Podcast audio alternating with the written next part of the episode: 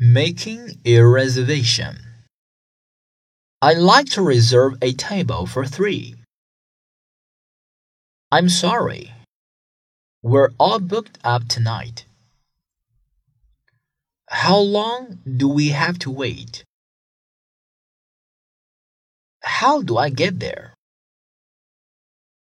I'm sorry, but I have to cancel my reservation. How many people in your group? We need a large table, please. How late are you open? Do you have a dress code? Do you take credit cards? Do you have a menu in Chinese? Do you have today's special? Can I take this seat? May I have your name?